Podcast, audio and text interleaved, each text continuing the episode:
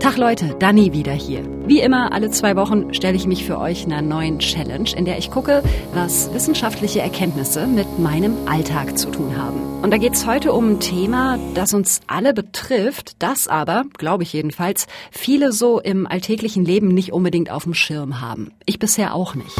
Meine Challenge. Ein Podcast von MDR Wissen. Stellt euch mal die folgende Nachricht vor. In den nächsten 30 Jahren werden zwei Milliarden Menschen sterben. Das klingt nach Horror, oder? ist jetzt auch erfunden, aber in einem anderen Bereich passiert gerade genau das. Die Wissenschaft ist sich eigentlich einig, dass wir jetzt gerade im sechsten großen Massenaussterben der Erdgeschichte sind. Das letzte war vor 66 Millionen Jahren die Dinosaurier und ähm, das war ja ein Meteorit von außen. Diesmal sind es die Menschen selber, die dieses Massenaussterben äh, verursachen, aber alle Daten von allen Kontinenten, die es gibt, die weisen genau in die Richtung. Also es ist eine richtig, richtig große Krise der Biodiversität und es wird der Zusammenbruch quasi von Ökosystemen befürchtet. Das ist die Journalistin und Autorin Tanja Busse. Hört ihr später auch noch mehr von. Und wenn ich ihren O-Ton jetzt mal in Danny-Sprache übersetzen darf, die Kacke dampft. Und zwar so richtig. Da gibt's ja auch massenhaft Studien zu, ja? Picken wir uns mal die Insekten raus. Da geht die Gesamtbiomasse, sprich, wenn wir alle Insekten der Welt auf einen riesigen Haufen packen würden, da geht diese Gesamtbiomasse jährlich um 2,5 Prozent zurück, sagt eine Studie der Uni Sydney von 2018. Jedes Jahr minus 2,5 Prozent. Ein Drittel aller Insektenarten ist vom Aussterben bedroht. Und da hängt mega viel dran, was Tanja Busse ja auch schon angerissen hat gerade, ja. Wenn so ein Faktor im System wackelt, dann wackelt das ganze System. Und es sind auch sozusagen weniger einzelne Arten, sondern man muss sich dieses Gefüge der Arten ja auch immer als ein zusammenhängendes Netz denken, in dem alles miteinander zusammenhängt und über trophische Kaskaden, also über Folgen und Folgen der Folgen sich gegenseitig beeinflusst. Das heißt, wenn hier jetzt bei uns die Insektenvielfalt stirbt, dann heißt das auch, dass die Vögel gefährdet sind. Viele Vögel, die eben von diesen Insekten abhängen. Und insofern kann man nicht sagen, es ist jetzt nur diese eine oder die andere Gruppe, sondern die Verluste gehen über alle Arten hinweg. Und das heißt eben auch, am Ende dieser Kette stehen wir Menschen. Das ist also kein Öki-Nischenthema, sondern vielleicht haben wir oder unsere Kinder oder Enkel oder Urenkel eines Tages nicht mehr genug zu essen, weil nicht genug Obst und Gemüse da sind, weil es nicht genug Insekten gibt, die sich um die Bestäubung kümmern. Da sind wir wieder beim Horrorszenario. Und deshalb lautet meine Challenge, ich will auf die Bremse steigen. Ich rette die Artenvielfalt. Dafür spreche ich mit Expertinnen und Experten aus den Bereichen Biologie, Naturschutz und Umweltforschung. Und mir ist natürlich klar, dass ich alleine nicht alle Tiere und Pflanzen auf diesem Planeten retten kann. Aber bei mir zu Hause will ich gucken, ja, was kann ich ganz konkret lokal für den Artenschutz tun? So, ich bin jetzt hier auf meinem kleinen schönen Balkon. Und okay, in den Bäumen gegenüber sind so ein paar Vögelchen, aber hier auf dem Balkon ist halt tier- und pflanzenmäßig gar nichts los. Keine Insekten, keine Spinnen, keine Käfer, was auch immer, absolut nichts. Ich habe hier so einen kleinen Bottich, den fülle ich jetzt mit Blumenerde. Ich habe das noch nie gemacht. Ich pflanze gerade mit 33 Jahren zum ersten Mal in meinem Leben was auf meinem Balkon. Ich fange ganz klein und ganz easy peasy an. Ich habe mir vom Leipziger Umweltverein Ökolöwe eine Samenmischung zuschicken lassen. Für Umme, also hat noch nicht mal was gekostet. Und da drin sind lauter Blümchen, die eine gute Nahrungsquelle für Insekten sind. Ladies and Gentlemen, willkommen zu einer Premiere. In meiner Bude und auf meinem Balkon gibt es nämlich, bis auf einen kleinen Mini-Kaktus, nichts Grünes, weil Pflanzen bei mir leider immer wegsterben. Und jetzt kommt die Samenmischung. Steht zum Glück eine Anleitung drauf. Locker ausstreuen und andrücken. Okay, das klingt einfach. Und andrücken. Okay. Muss ich das jetzt noch gießen? Ja, ich gieße das mal noch, ne? Das war ja voll einfach. Also läuft stabil bis jetzt meine Challenge. Und klar, das ist natürlich jetzt nur ein kleiner Pott auf meinem Balkon. Aber wenn es das auf jedem Balkon gäbe, dann wäre hier insektenmäßig aber bald richtig was los.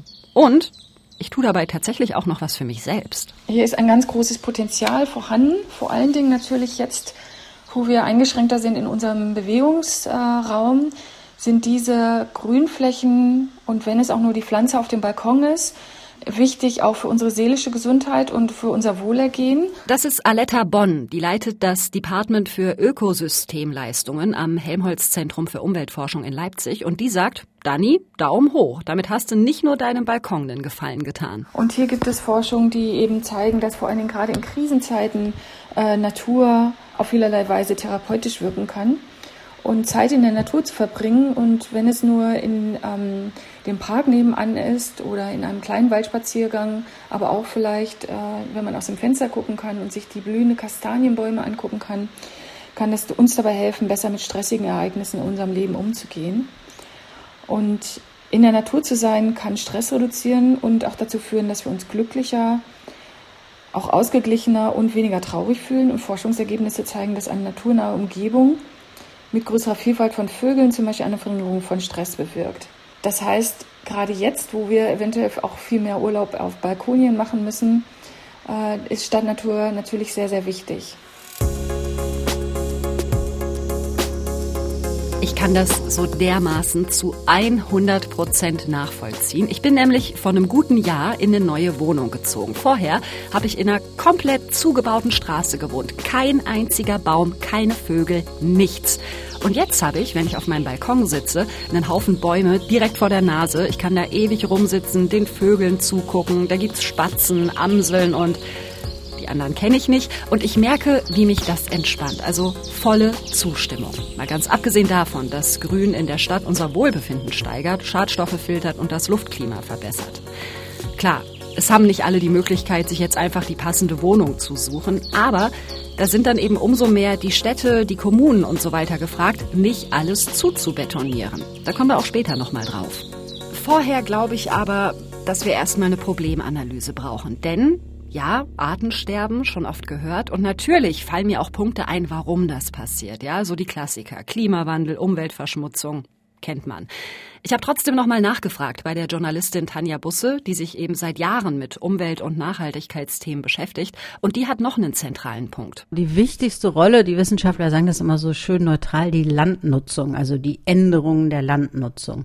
Und ähm, man versucht ja immer sozusagen so den einen, diese eine Ursache zu finden, zu sagen, wenn man das ändert, dann hat man es wieder hingekriegt. Es ist tatsächlich, dass wir die, das Land anders nutzen, als wir es früher getan haben. Und in Deutschland ist es zum Beispiel so, da ist die Hälfte der ähm, der Fläche Deutschlands ist landwirtschaftliche Nutzfläche und über die Änderungen in der Landwirtschaft, wie die sich verändert hat, also quasi industrialisiert hat, immer spezialisierter geworden ist, gleichzeitig immer weniger verschiedene Arten, die angebaut werden, ähm, also Nutzpflanzen auf den Flächen, da, da zusätzlich, dass die Tiere alle in die Ställe gekommen sind, immer weniger Tiere draußen werden, hat sich quasi unsere Landschaft vor unseren Augen völlig gewandelt und damit sind Lebensräume verschwunden für ganz viele Arten. Arten, die eben ohne diese Landschaft, ohne diese Ökosysteme überhaupt nicht bestehen können. Es geht um die Art und Weise, wie wir unsere Landschaften verändert haben über die Jahrzehnte, ja?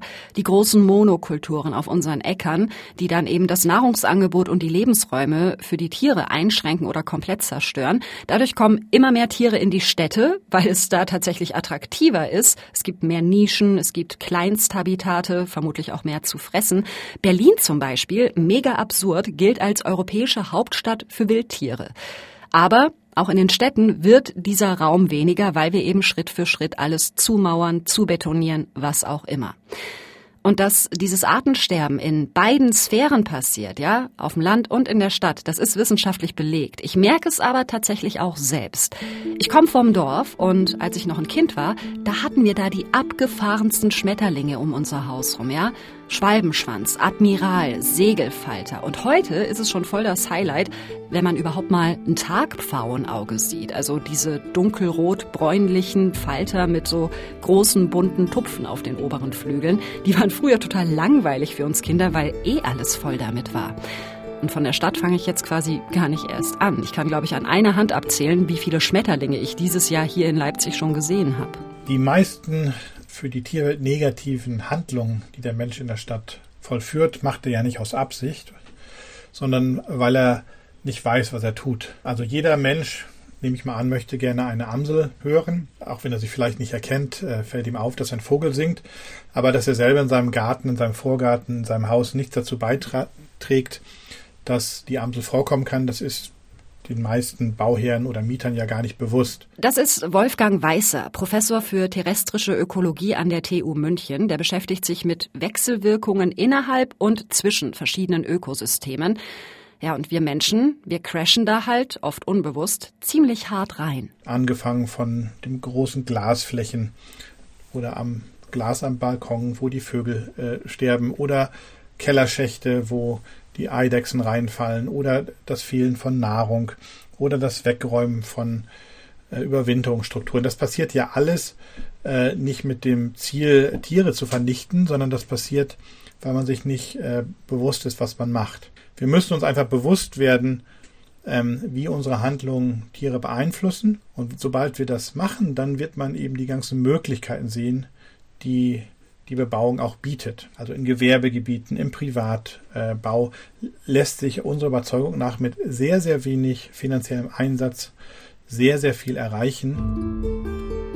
Seit diesem Gespräch mit Wolfgang Weißer merke ich, in meinem Gehirn hat sich was verschoben. Ich gehe anders durch die Stadt. Probiert das mal aus, Leute, ja? Achtet mal drauf, beziehungsweise versucht mal so eine kleine Statistik in eurem Kopf anzustellen. Wo seht ihr überall Stein, Beton, Asphalt und wo ist es denn wirklich grün? Und zwar mehr grün als irgendwie dieser Löwenzahn, der sich da zwischen den Gehwegplatten durchkämpft. Also ich wohne schon in einer relativ grünen Ecke, aber seit ich drauf achte, denke ich immer wieder, krass, es ist einfach alles dicht gebaut. So, dann kannst du vielleicht, wenn du magst, schon mal anfangen, hier das erste Loch zu machen. Also sozusagen eine Pflanze hier auch reinzumachen. Hier sieht ja schon ganz gut aus. Weißt du, wie, die, wie du die Pflanze aus dem Blumentopf bekommst? Du musst mir alles erklären. Ja, du kippst einfach so ein bisschen um und lockerst das hier an den Seiten so ein bisschen, drückst ein bisschen ein und zack, zack, kommt zwischen raus. Auf meinem Balkon sprießen die ersten grünen Spitzen in meinem Bottich äh, und ich mache mich jetzt auf an die nächstgrößere Kategorie, sag ich mal. Ich bin mit Christiane Heinichen vom Leipziger Umweltverein Ökolöwe verabredet zum Baumscheibe begrünen. Also Baumscheiben, das sind diese kleinen Quadrate aus Erde, in denen Bäume stehen. Und aus so einer Baumscheibe wollen wir heute eine grüne Insel für die Artenvielfalt machen. Denn da liegt bloß Müll rum, aber Insekten oder andere Tiere sehe ich hier überhaupt nicht. Können wir mal testen, wie tief das jetzt ist? Ja, das sieht doch ganz gut aus. Okay. Ja, dann kannst du die Margarite auch einpflanzen, zumachen. Christiane Heinichen hat verschiedene Pflanzenstauden mitgebracht, die alle eine gute Nahrungsquelle bieten für Insekten. Also zum Beispiel Margerite, Wiesensalbei, Glockenblume und so weiter. Und die sich hier auch gut halten und nicht unbedingt die saftige Gartenerde brauchen. Und ja, das ist jetzt hier eine Fläche von vielleicht einem Quadratmeter, aber damit ist es wie mit dem kleinen Bottich auf meinem Balkon. Am Ende macht es bei den Mikrobegrünungen vor allen Dingen die Masse. Es ist ein grünes, bunt geflecktes Band, was man für die Stadt webt. Es sind ähm, ökologische Trittsteine, die Vögeln und Insekten dabei helfen, ähm, Nahrungsquellen und Lebensräume äh, miteinander zu vernetzen. Es geht dabei nämlich nicht nur um Nahrung für Bienen und andere Insekten, sondern die Vögel können sich hier Material für ihren Nestbau besorgen, wenn die Pflanzen ein bisschen größer sind. Und im Herbst können Vögel die Samen futtern. Und, das ist natürlich so ein bisschen die leise Hoffnung, vielleicht breiten sich meine kleinen Pflänzchen ja auch aus von dieser Bauminsel hier. Während wir da so buddeln, erzählt mir Christiane Heinichen, wie es mit dem Thema Artenvielfalt in Leipzig und Sachsen denn so aussieht. Also tatsächlich ist es noch gar nicht so lange äh, bekannt, wie dramatisch die Situation ist, weil es vergleichsweise wenig Forschung und Untersuchungen dazu gibt. Das ist ja ein recht aufwendiges Verfahren. Man muss ja wirklich über Jahrzehnte äh, dort die Bestände zählen und dokumentieren. Genau. Ne? Ja. Und es ging eigentlich 2017 los mit der Krefelder Studie dass man da wirklich auch mal knallharte Zahlen hat. Also dass in den letzten 30 Jahren 70 Prozent aller Fluginsekten verschwunden sind. Ne? Und es gibt die roten Listen natürlich auch für die einzelnen Länder. Äh, für Sachsen zum Beispiel waren mal insgesamt 407 Wildbienenarten dokumentiert. Davon sind tatsächlich 70 Prozent entweder gefährdet oder ausgestorben. Und das ist einfach dramatisch. Ne? Das ist also eine Zahl, die äh, einfach nur noch alarmierend und dramatisch ist, dass in diese Vielfalt ähm, so krass äh, zurückgeht. Und dann sind wir fertig. Drei kleine Stauden stehen jetzt hier um den Baum rum, wo vorher Kippenstummel und anderer Müll rumgelegen haben. Und ich bin ein bisschen stolz. Wunderschön. So, was fehlt jetzt noch? Ganz, ganz wichtig. Wasser. Wasser, genau. Ich hole mal den Kanister. Einige gucken aber auch sehr skeptisch aus den Autos raus. So, und jetzt kannst du mit dem Strahl zielgerichtet. Ja, zielgerichtet schon Zielge genau, der Boden ist jetzt schön lücker, der kann das schön aufnehmen, das Wasser. Und dann kannst du jetzt mal das gleichmäßig verteilen und wir machen auch den Rest des Wassers dann noch mit drauf. Wasser. Ganz wichtig für mein kleines Straßenbeet. Deshalb gibt Christiane Heinichen mir noch einen Auftrag mit. Danny, mindestens zweimal die Woche ordentlich gießen, wenn es nicht regnet. Werde ich also immer schön mit dem Wasserkanister hier hinpilgern in den nächsten Tagen. Und gleichzeitig frage ich mich aber, warum muss das überhaupt sein hier? Also ich verstehe den Sinn, ja, warum wir das da gemacht haben. Aber warum ist es überhaupt so weit gekommen? Das ist quasi eine philosophische Kiste, sagt der Ökologe Wolfgang Weißer von der TU München. Wir haben ja diese Trennung zwischen Mensch und Natur seit der Aufklärung. Und äh, der Mensch ist also nicht Teil der Natur, er steht über der Natur. Und das heißt, ähm, äh, auch der Lebensraum des Menschen, die Stadt, ist eben nicht gleichzeitig auch der Lebensraum der Tiere. Wenn überhaupt sind sie da nur Gäste. Und andersherum in der Wildnis hat der Mensch nichts zu suchen. Und das hat dazu geführt, dass wir eben äh, unsere Stadt nur für den Menschen planen. Das heißt, die Tiere passieren einfach in der Stadt. Wir planen mit Gebäuden, wir planen mit Pflanzen, aber wir planen nicht mit Tieren. Und wir wissen eigentlich gar nicht, warum jetzt gewisse Tiere dort vorkommen und andere eben nicht. Beziehungsweise wir wissen auch nicht, wenn die Tiere auf einmal nicht mehr da sind, warum sie einfach nicht mehr da sind. Und deshalb habe ich jetzt eigentlich schon mal einen großen Schritt gemacht in meiner Challenge, indem ich überhaupt ein Bewusstsein dafür geschaffen habe bei mir und auch entsprechend gehandelt. Wenn wir Tiere in der Stadt haben möchten, müssen wir uns damit beschäftigen, was sie benötigen, um diese Voraussetzung eben auch dann ganz gezielt schaffen zu können. Von alleine wird das nicht passieren, weil wir unsere Städte im Moment so dicht sind und auch immer dichter werden, dass ähm, sozusagen die Nischen, die es vorher gab, die unbebauten Räume, die verschwinden einfach.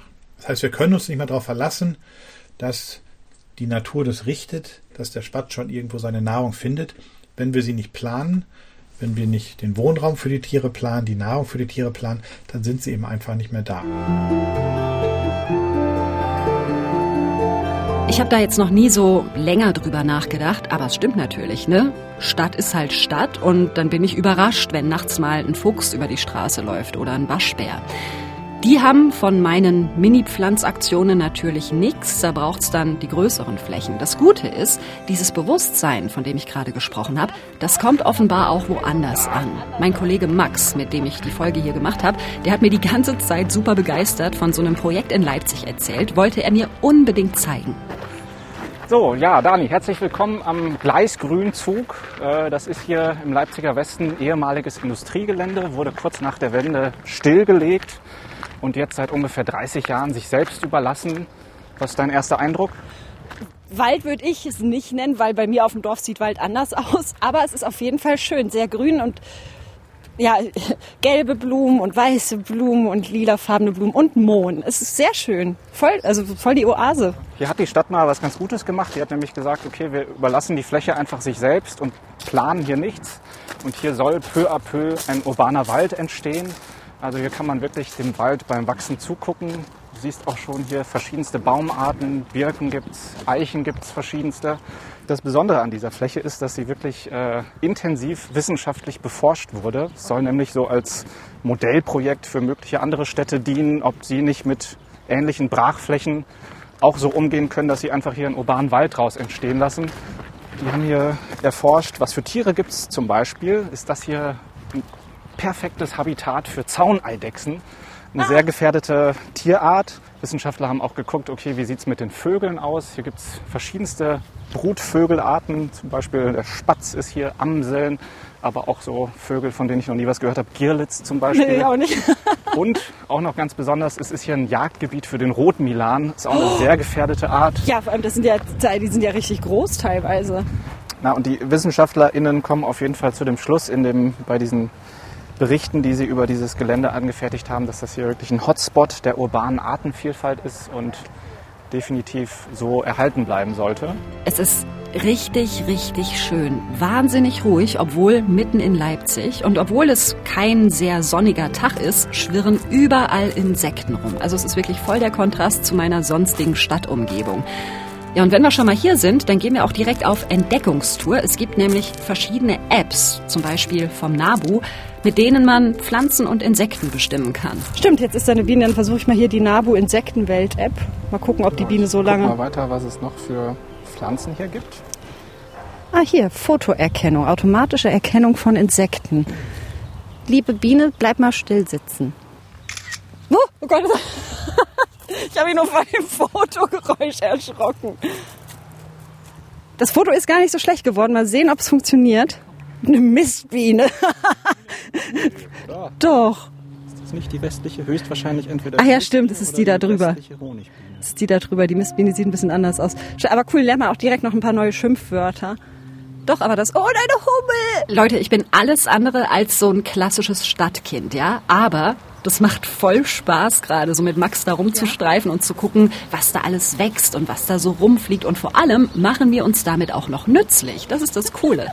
Denn der NABU zum Beispiel, der veranstaltet zweimal im Jahr den Insektensommer. Bei dem können alle mitmachen. Also man musste einfach in einem vorgegebenen Zeitraum losziehen und eine Stunde lang an einem Ort Insekten zählen und die Ergebnisse dann eben dem NABU mitteilen. Das geht online oder eben per App. Und diese App hilft eben sogar dabei, die Insekten zu bestimmen anders als mit Wissenschaftlerinnen können wir durch die Daten der Bürgerinnen natürlich eine viel größere Datenmenge erreichen. Also wenn man diese Aktion nur mit Wissenschaftlerinnen durchführen würde, könnten wir gar nicht so viele äh, exakte Daten haben. Da lassen sich über die Jahre natürlich äh, gute Trends erkennen. Das ist Tissia Laban vom NABU und mit der habe ich drüber gesprochen, was sich denn aus diesen Daten, die die Bürgerinnen und Bürger da einschicken, so alles ablesen lässt, weil es die Insektensommeraktion Infektion jetzt aber erst im dritten Jahr gibt, ist sie da noch vorsichtig. Was wir aber schon sagen können, welche wurden beispielsweise am häufigsten gezählt, welche wurden weniger gezählt. Wir haben in diesem Jahr zum Beispiel erkannt,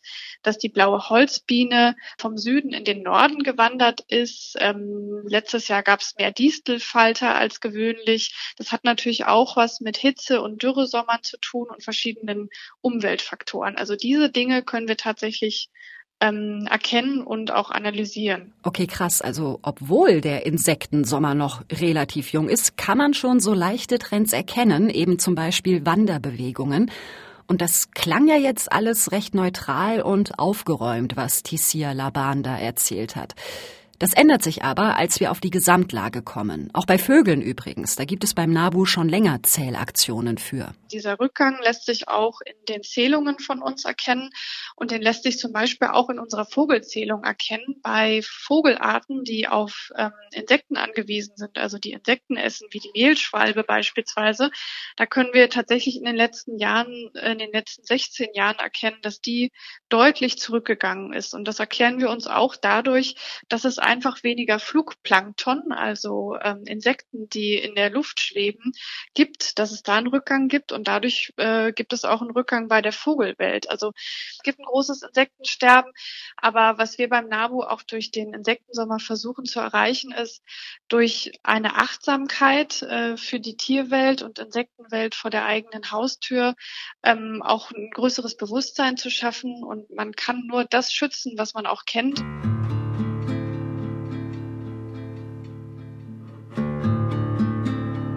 Ey, das ist genau dieser Kollaps ganzer Systeme, den wir am Anfang doch hier schon hatten im Podcast. Und den letzten Satz von Tissia Laban, den finde ich einen Knaller. Man kann nur schützen, was man kennt. Deshalb freue ich mich, dass ich mit Max durch diesen Brachenwald gestromert bin und wieder so ein bisschen Entdeckerteam gespielt haben. Komm, warte mal, das auf Max Kamera ist irgendein Tier. Das können wir jetzt versuchen mit der Insekten-App so ein bisschen Richtung ähm, Zikade oder so, ne? Nicht bewegen. Oh, das ist richtig scharf sogar. Ich hab's gewusst. Höchstwahrscheinlich eine Rhododendron-Zikade. Es könnte aber laut App auch ein Zitronenfalter sein. Und apropos schützen, was man kennt, Das Artensterben läuft so rapide ab, dass uns da einiges einfach durch die Lappen geht, hat mir die Journalistin Tanja Busse erzählt. Das IPBES, der Weltbiodiversitätsrat, also der Zusammenschluss quasi von allen Wissenschaftlern aller Länder, beinahe aller Länder der Welt, befürchtet, dass in den nächsten Jahren eine Million Arten aussterben könnten. Also so viele sind bedroht und es ist ungefähr die Art, die Zahl der Arten, die wir insgesamt kennen, also die beschrieben sind.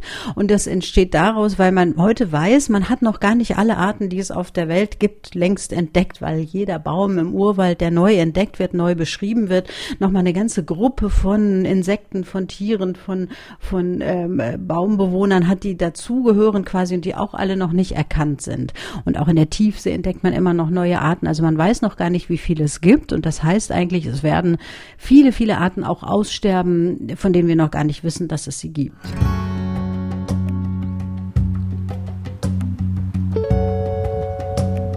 Natürlich können Sie, wie Sie es vorhin sagten, auf Ihrem Balkon eine ein Quadratmeter Blühwiese anlegen. Ähm, das ist toll anzusehen und das ist auch der richtige Weg. Aber um wirklich Fläche abbilden zu können, was jetzt unseren, unserer Artenvielfalt relativ schnell, relativ viel nutzen wird, das geht nur mit uns Landwirten zusammen.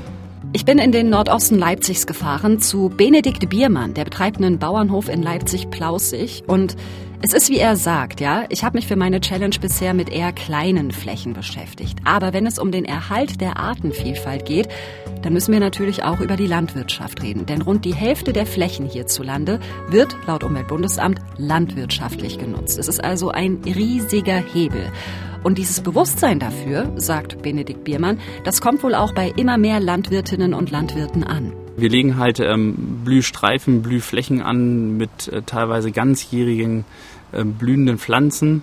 Dann verschieben wir teilweise unsere Arbeiten, die den Insekten nicht förderlich sein könnten, in, in die Nacht, wenn die nicht, äh, nicht fliegen. Also gewisse Pflanzenschutztermine. Wir arbeiten sehr eng mit unseren ortsansässigen Imkern zusammen, dahingehend, dass wir die Stellplätze absprechen, die ähm, Fruchtfolgen absprechen, also wo wird welche Kultur in welchem Jahr stehen, die für den Imker interessant sind und die Maßnahmen, also die Pflanzenschutzmaßnahmen dann termingerecht abstimmen, sodass dann der Imker dementsprechend auch reagieren kann. Ja, Benedikt Biermann gibt zu, wir arbeiten mit Pflanzenschutzmitteln. Aber, sagt er, wir versuchen da einen gesunden Mittelweg hinzukriegen zwischen wir schützen die Natur und Pflanzenschutzmittel helfen mir eben, meine Erträge zu sichern, damit genug Geld reinkommt. Ich glaube, schon das war nicht immer so. Also mein Opa zum Beispiel war auch Bauer und hat meiner Erinnerung nach immer relativ sorglos gespritzt auf dem Acker. Es scheint also wirklich ein Umdenken stattzufinden oder hat vielleicht auch schon stattgefunden. Und das geht auch über den einzelnen Bauernhof hinaus. Es geht gar nicht anders, sagt Biermann. Also es ist so, dass wir ähm, in der Landwirtschaft, wenn wir Blühstreifen, Blühflächen anlegen, in einem gewissen System gefangen sind, in dem wir diese Flächen maximal fünf Jahre in dieser Art nutzen dürfen.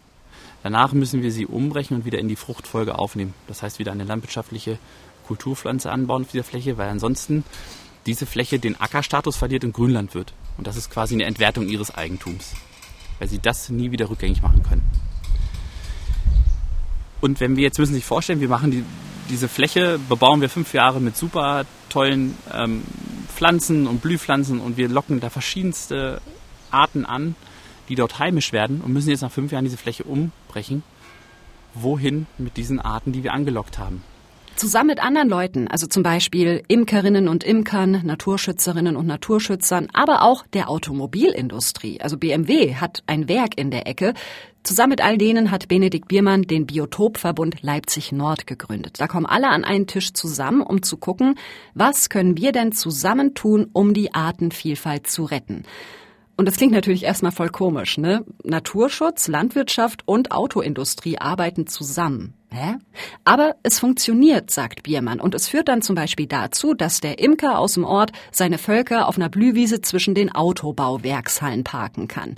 Das ist natürlich super, wenn es zu solchen Kooperationen kommt. Aber Auch die politischen Strukturen müssen sich ändern, sagt Benedikt Biermann.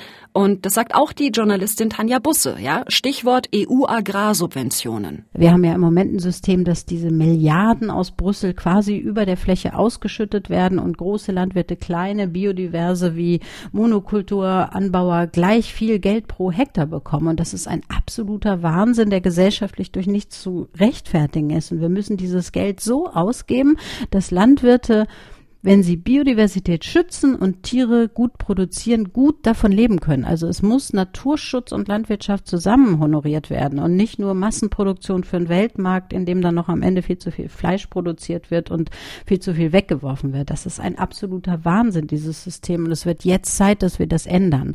Und das ist ganz wichtig, dass man das auch mit Landwirten macht, denn Landwirte lernen in ihrer jetzigen Ausbildung wahnsinnig wenig über Biodiversität, fast gar nichts. Wir brauchen aber Landwirte, weil die ja sozusagen die Biodiversität wieder für die Gesellschaft aufbauen müssen. Und das kann nur gehen, wenn die entweder ordentliche Preise haben oder aber Unterstützungen aus den Flächenausgleichszahlen, dass es eben möglich ist, dass sie anders wirtschaften können. Benedikt Biermann kriegt zum Beispiel für die 46 Hektar Blühwiesen und Blühstreifen, die er angelegt hat, Geld aus Brüssel für dieses sogenannte Greening.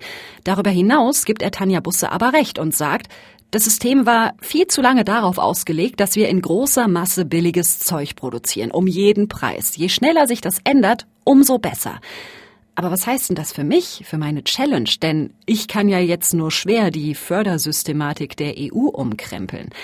Wobei, auch da scheint sich was zu tun. Die EU will diese Fördergelder demnächst neu verhandeln und hat angekündigt, dass der Pestizideinsatz bis 2030 um die Hälfte reduziert werden soll.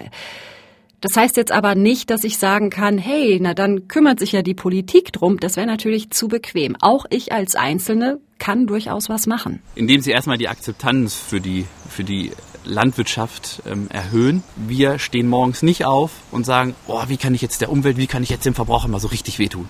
Ja, das ist nicht unser Ansatz, in keinster Weise. Dann natürlich so ein bisschen das Bewusstsein für die Ernährung zu schärfen.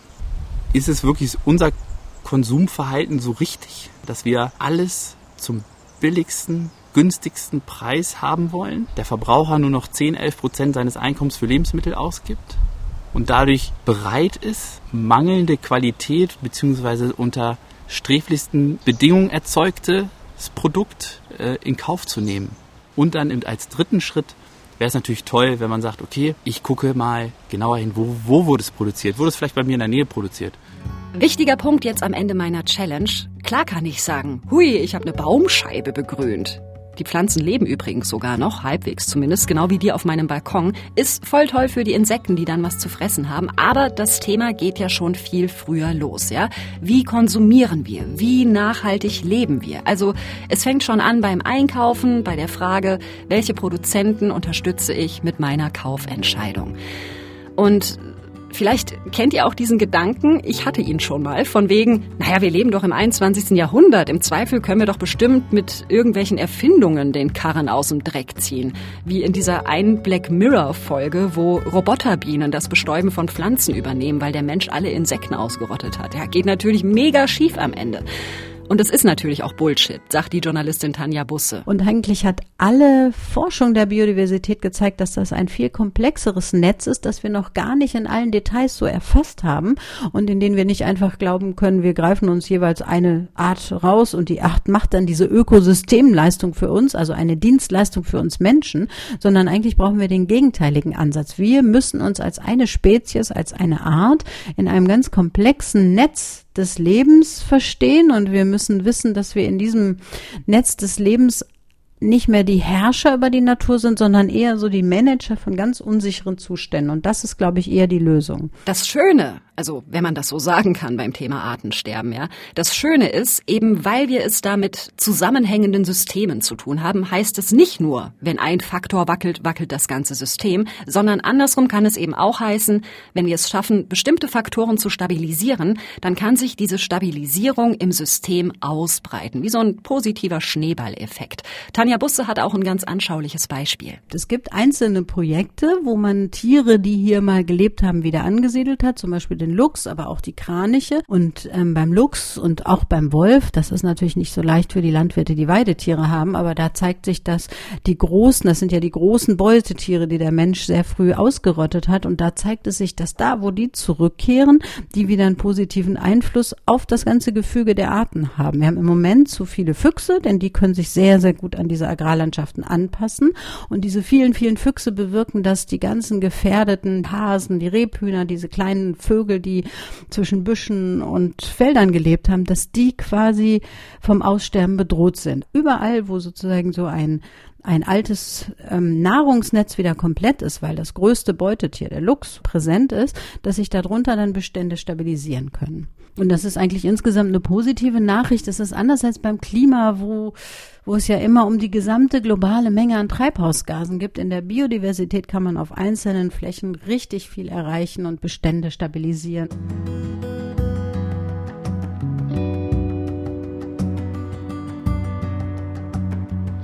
Also zusammengefasst, ja, die Lage ist dramatisch, aber es gibt auch Erfolgsmeldungen, ja, vielleicht manchmal eher im Kleinen, aber auch solche vermeintlichen Kleinigkeiten helfen am Ende eben dem großen Ganzen. Und äh, das große Ganze ist ein gutes Stichwort. Meine Challenge war ja, ich rette die Artenvielfalt.